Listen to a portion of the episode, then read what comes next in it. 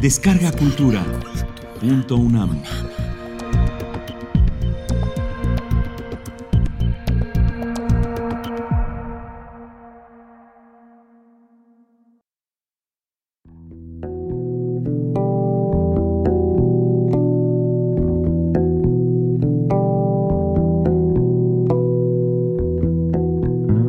Jack.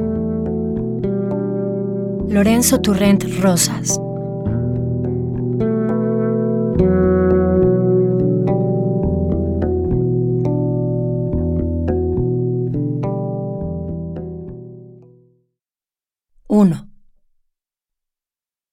Miro hacia mi infancia, siempre encuentro su figura corpulenta, esperando en el corredor de la casa para marcharnos al río de pesca.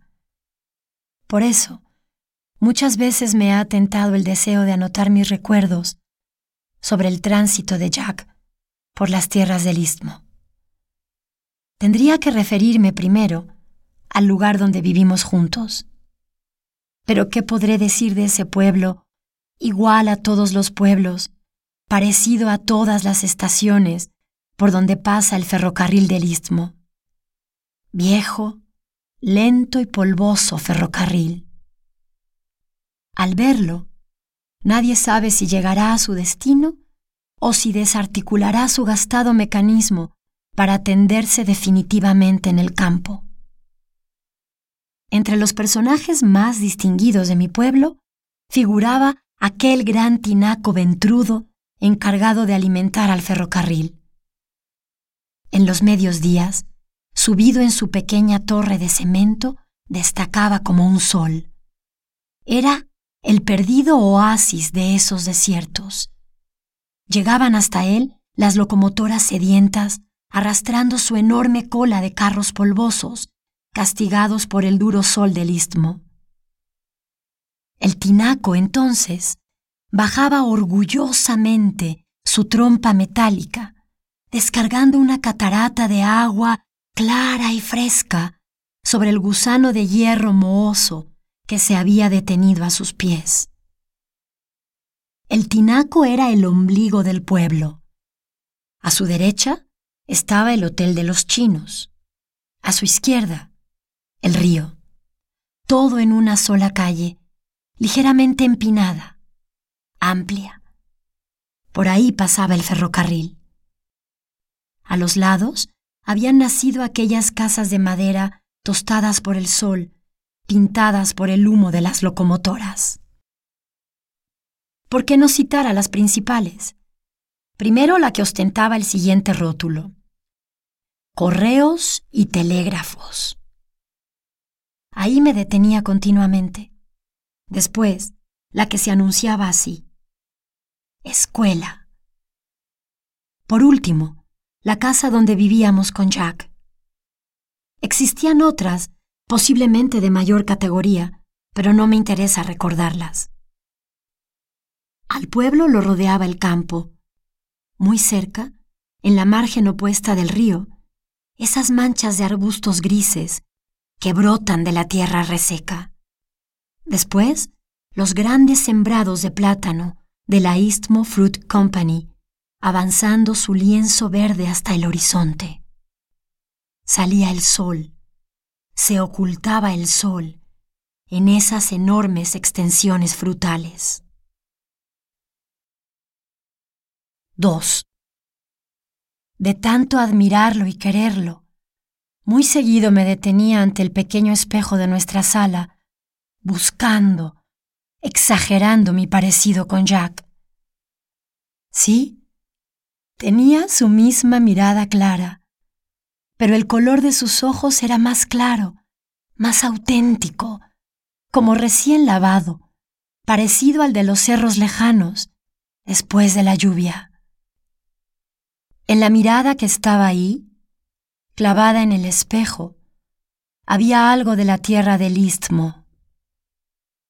También el color y el clima de esa tierra habían teñido en mí demasiado, el rubio de los cabellos y el blanco de la piel de Jack. En cambio, mis doce años prometían, no lo dudaba, una estatura recia, fuerte como la suya. Existían otras diferencias entre nosotros. Me angustiaban, pero no podía combatirlas. Jack trabajaba constantemente en los sembrados de la Istmo Fruit Company y en su casa. Asombraba su capacidad para el trabajo. En cambio, yo, aunque físicamente tan parecido a él, estaba como marcado por la pereza del trópico donde había nacido. Faltaba a la escuela, sobre todo por las tardes, cuando el calor nos abandonaba y una frescura indescriptible subía desde el río. Entonces, me gustaba descansar en el corredor de la casa de Jack. Tendido en el piso de madera, contemplaba el cielo. Alguna nube se aventuraba por ahí, de improviso, para desaparecer después, como temiendo desvanecerse sobre el pueblo. Era divertido contemplar el regreso de los pájaros. Evolucionaban por instantes. Luego, con una rapidez increíble, se desplomaban sobre las riberas del río. Pasaban también, de tarde en tarde, bandadas de loros alaraquientos. Me gritaban no sé qué cosas y se perdían después, verdes y veloces, en el horizonte. 3. Si los encargados de la Istmo Fruit Company lo hubieran querido como yo, posiblemente nuestra vida continuaría su curso normal, como el Coatzacoalcos, que sigue arrastrando alegre su enorme caudal de agua clara. Pero no fue así. ¿Por qué? Desde luego, Jack no era de los suyos. Por lo demás, nunca he comprendido exactamente la vida de este hombre. ¿Por qué había venido a México precisamente en los días de bonanza de la Unión Norteamericana, su país? Siempre se negó a dar el menor dato acerca de su pasado. ¿Era acaso un prófugo de la justicia? Nadie supo nada. Yo tampoco he podido averiguarlo. Solo su conducta en la región del Istmo puede arrojar alguna luz sobre su personalidad. A Jack le llegaba una correspondencia nutrida y constante de su país. La contestaba regularmente. Además, recibía distintos periódicos editados en Norteamérica. Después del baño de la tarde, después de la cena, se instalaba ante una mesa de la sala para leer, para escribir en su maquinilla portátil. Yo me quedaba con él. Encendía la lámpara de petróleo con pantalla verde. La luz dorada bañaba sus manos toscas. Saltaba a su rostro ensimismado. Primero leía las cartas, luego los periódicos, que iba anotando con un lápiz rojo entre exclamaciones. Después, sonaba el ruido peculiar de la maquinilla de escribir. Pasaban horas. El sueño me iba venciendo. De improviso, despertaba sobresaltado era el estruendo del ferrocarril del istmo. Vagamente, comprendía que toda esa correspondencia determinaba su conducta, en parte. He notado que no tenía buenas relaciones con los encargados de la Istmo Fruit Company. Es exacto. Era tan distinto a ellos. Muchas veces los vi, y los veo todavía, en las calles del pueblo, en el hotel de los chinos, olorosos a tabaco dulce, hablando en su idioma, lejos, muy lejos de nosotros, a pesar de esa constante cercanía física. En cambio, Jack, Jack pertenecía a los trabajadores mexicanos. Por eso lo odiaban seguramente. Concurría al sindicato Después, he averiguado que él trabajó activamente en su fundación. Recuerdo que lo acompañé muchas veces a las sesiones. Iba regularmente los sábados, por la tarde. Intervenía con éxito en los debates. Más bien, esa intervención era solicitada. Hablaba en su mezcla de inglés y de español. Su pronunciación defectuosa hacía reír a la asamblea. Él reía también, sin darle mayor importancia a estos detalles. Así, supe de otros sindicatos, organizados en la zona petrolera, vecina a nuestro pueblo. Se tenía correspondencia con ellos. Se enviaban delegados para ayudar en la resolución de diversos problemas. Jack desapareció muchas veces. Regresaba poseído de un gran optimismo. Pero a la vez, yo sentía el peligro que iba acercando a esa vida para mí tan preciada. 4. ¿Por qué Jack permanecía trabajando en la Istmo Fruit Company si los propietarios ostensiblemente anhelaban su separación? Yo anoto dos motivos esenciales. Despedirlo equivaldría a provocar una tremenda agitación entre los trabajadores mexicanos. Pero sobre todo, Jack resultaba indispensable, insustituible en su trabajo. Era algo así como el domador del fuego. ¿Habéis oído hablar de esos tremendos incendios que en verano azotan a los sembrados de plátano? Grandes extensiones frutales son consumidas en una sola noche por el fuego voraz, que alcanza a levantarse hasta las nubes. Cuando aparecía en los campos de la Istmo Fruit Company, solo Jack, con los trabajadores mexicanos, era capaz de dominar el elemento desencadenado. Sucedía por la noche, en verano, cuando el calor crecía. Yo esperaba el regreso de los que luchaban contra el fuego.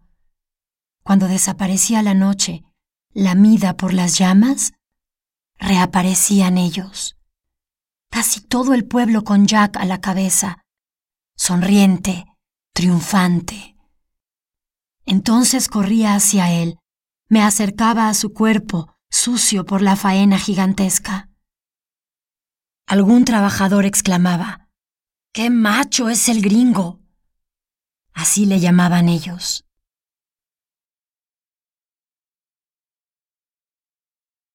5. Sin quererlo, estoy pensando en un Jack que no nos pertenecía a mi madre y a mí, sino más bien a los trabajadores mexicanos, cuando en realidad desearía fijar el perfil del Jack íntimo, nuestro. Yo podría anotar otras cosas por lo que respecta al Jack de los trabajadores, pero solo voy a detenerme en una mi recuerdo sobre aquella asonada. Nuestro pueblo y toda la zona del istmo, desde el puerto de Veracruz, más allá creo, estaban en poder de los rebeldes. Reiteradamente se invitó a los trabajadores de la Istmo Fruit Company para sumarse en la aventura, pero ellos permanecían a la expectativa. Secretamente sesionaban en la casa de Jack, yo me deslicé alguna vez, subrepticiamente, en una de esas reuniones. Hablaba él, sostenía, de acuerdo con los concurrentes, que la rebelión era contraria a los intereses de la clase trabajadora. Luego advirtieron mi presencia y me hicieron salir. Un día desaparecieron todos, Jack con ellos. Estuvimos solos, mi madre y yo, por mucho tiempo. Los días corrían en la calle única del pueblo. La fanfarronería de los rebeldes iba creciendo. Una ostensible preocupación, un marcado desaliento los dominaba. Aquella tarde se inició la desbandada. Algunos ocuparon el tren que permanecía inmóvil en la estación y se marcharon hacia el sur. Otros ganaron el campo sencillamente. El pueblo quedó abandonado, absolutamente solo. La noche aleteó en el campo, en el río, y seguía aquella soledad imperturbable. Ninguna voz, ningún signo de vida. De improviso, el ruido inesperado de un largo tren militar. Acostado en el corredor de la casa de Jack, lo observé a mis anchas. Se detuvo por unos instantes, temeroso, para reanudar después su fuga apresurada. ¿Iría ahí, ya en plena derrota, el alto militar que encabezó la asonada? Días después, vi su retrato en los periódicos, lamentablemente vencido ante el pelotón de soldados que lo fusiló. Recuerdo el despertar de esa noche sobresaltada. Ruido de trenes, disparos, vivas llegaron hasta mí. Se comprendía que el pueblo estaba nuevamente en poder de los gobiernistas. Era así en realidad, porque ya en pleno día reapareció Jack, acompañado por algunos trabajadores, con su peculiar sonrisa. Casi no podía reconocerlo. Cubierto con un enorme sombrero de palma, con el sombrero de palma más mexicano que encontró, la ropa llena de lodo, los zapatos destrozados. Entre las risas de todos, se adelantó para saludarme. ¿Soy un rebelde mexicano? Y pegándome con su sombrero polvoso agregó, ¿Eh, boy?